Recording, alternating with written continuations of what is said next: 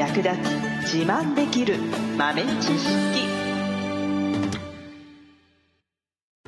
この番組は2006年バリスタチャンピオンのみえちょと。コーヒー勉強中いくちゃんがいつものコーヒーがさらに美味しくなる話をしています。この番組を聞けばちょっと自慢できるコーヒー雑学やすぐに役立つ最新トレンド情報がわかりますラジオトークで毎週火曜日お昼の12時からゆるっとお昼休み。木曜日の夜10時10分からはカフェ好き女子の夜会をライブ配信しています。美味しいコーヒーの入れ方など皆様のご質問にもお答えしますのでぜひ欠かさず遊びに来てくださいね。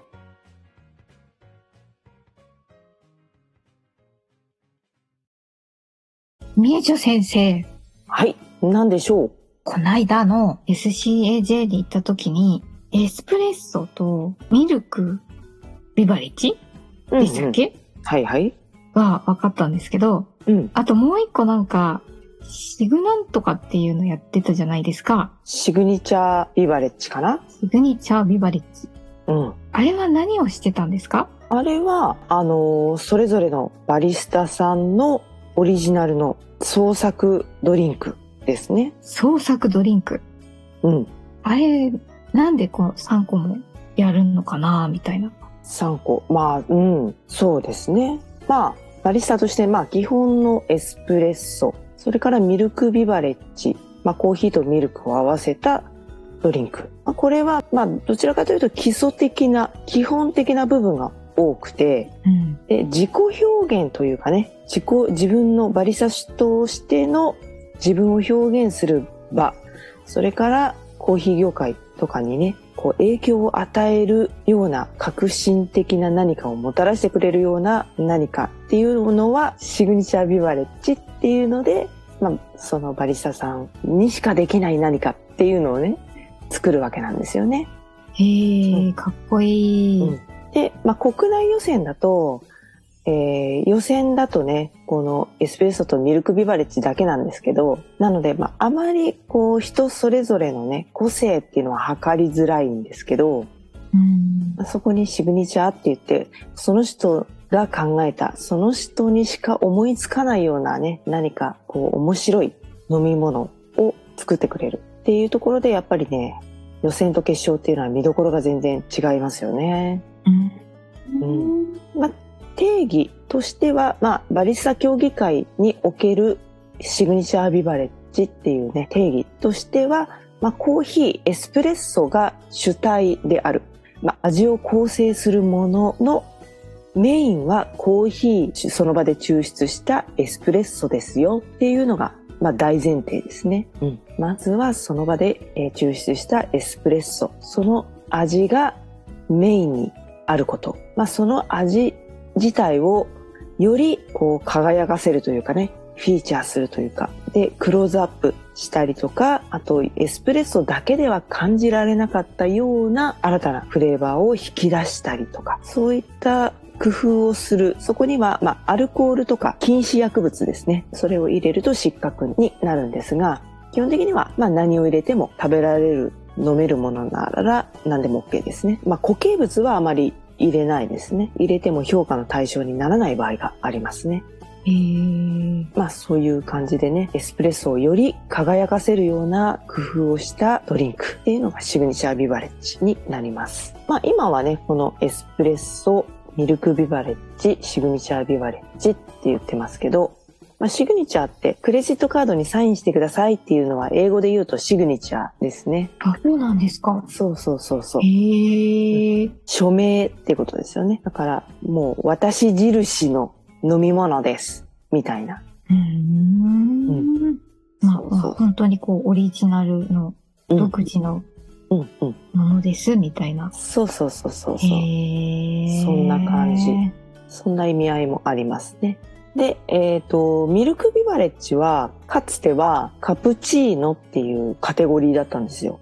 うーん。で、カプチーノっていうのはある程度ミルクとコーヒーの割合っていうのが決まっていてで、えーミルクの中に含まれる、まあ、泡の部分ですねふわふわした泡の部分の比率っていうのも大体決まっていてで、えーまあその割合とかをちょっと離れちゃうと高評価が得られないっていうね、難点があったんですよね。ただ、まあ、そのコーヒーの魅力を最大限に引き出すミルクの割合だったり、えーミルクの温度帯だったり、まあ、ミルクとフォーム、泡の部分の比率っていうのは、そのカプチーノっていうドリンクのカテゴリーだけでは表現しきれないんじゃないかなっていうところで、これ何年前だったかな ?5、6年前ぐらいからかな？カプチーノっていうのがなくなって、ミルクビバレッジっていう風に名前が変わりました。へー。うんなんとこうなんか自由に工夫していいですよみたいなそうそうそ感じですか？う。そうです。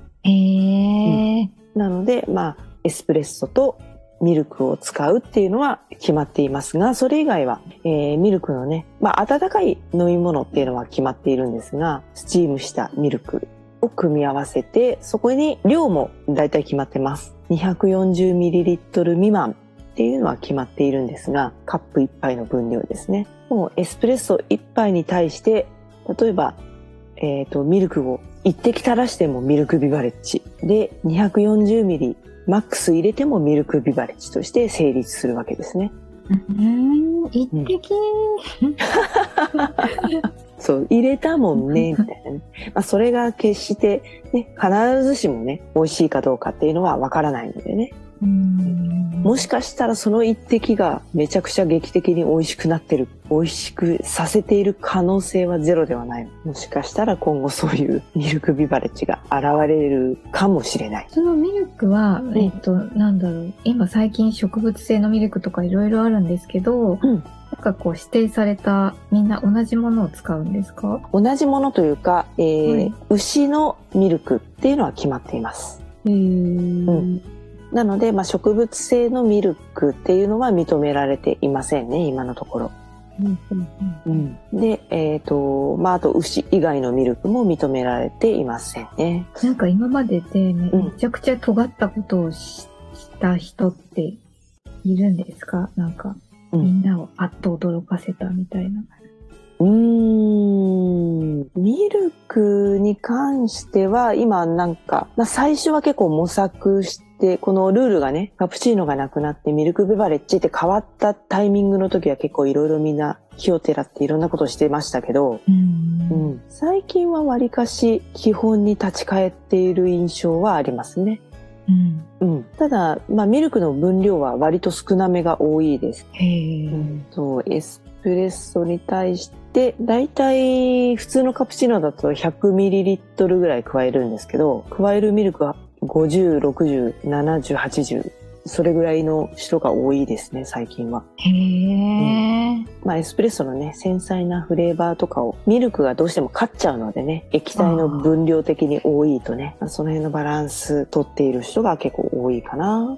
うんうん。と、まあ、シグニチャーだとね、味変っていうのをやってる人はいましたね。味変ですか？うん。まあ、一回コーヒー、エスプレッソに、まあ、何かを加えて、まあ、こういう味のコーヒーを作りましたと。で、えーまあ、それをとりあえず皆さんに一口ずつまず飲んでくださいと。えー飲んだところに、また何か別のものを加えて、最初に感じた味と全く別の味にします。みたいな。へー、面白い。うん。ちょっとアミューズメント性がある。そういうのもありなんですね。ありですね。まあ、ルールとしては、まあ、4人審査員がいるんですけど、その4人に同じ原料を使って、同じ分量で、同じレシピで作ったドリンクを提供するっていうことですので、逆にルールに書いていないことは何をやってもいいわけですよね。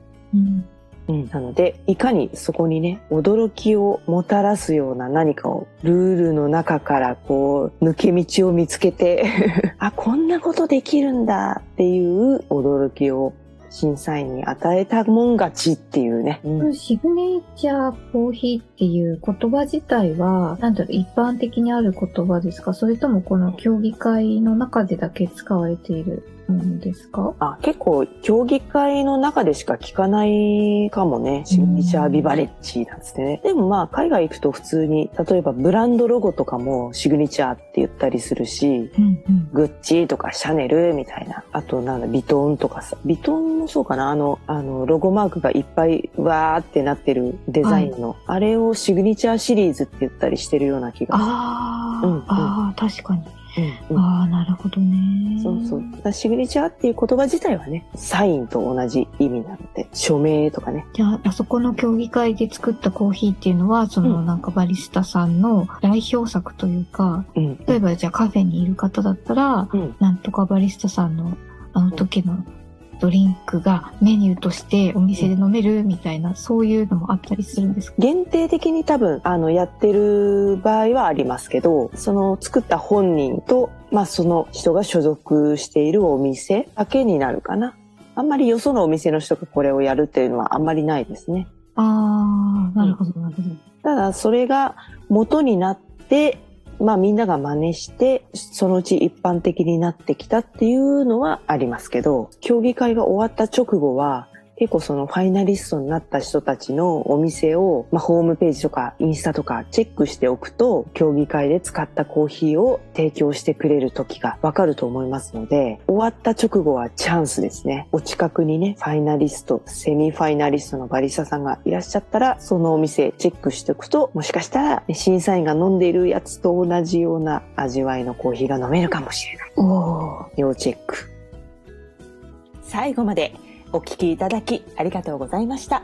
あなたのコーヒーライフに少しでもお役に立てたら嬉しいです。ご質問やツッコミは、ラジオトークで受付中。毎週火曜日お昼12時から、ゆるっとお昼休み。木曜夜10時10分から、カフェ好き女子の夜会をライブ配信しています。ぜひ遊びに来てください。ではまた次回の配信でお会いしましょう。